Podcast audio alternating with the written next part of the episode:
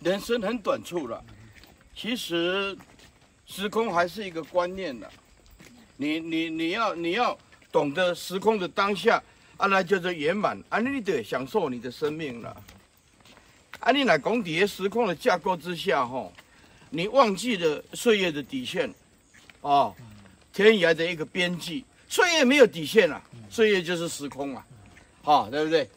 哎，那你你你了悟岁月的底线，就没有时空性，然后边际的啊，天涯的边际，那就是无边无际喽，哦，对不对？然后你就可以回归到当下，过着快乐的日子。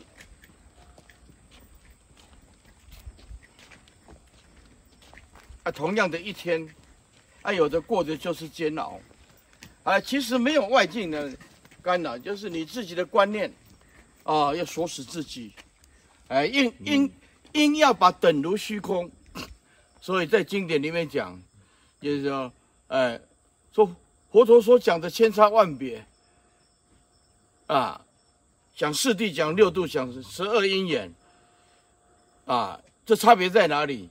那佛陀就问他：“呃，你欲令虚空有所差别否？”佛陀讲的法是一致的，但是因为根器不一样，体会的不一样，并不是，并不是佛所讲的法啊有所差别。你欲令虚空有差别否？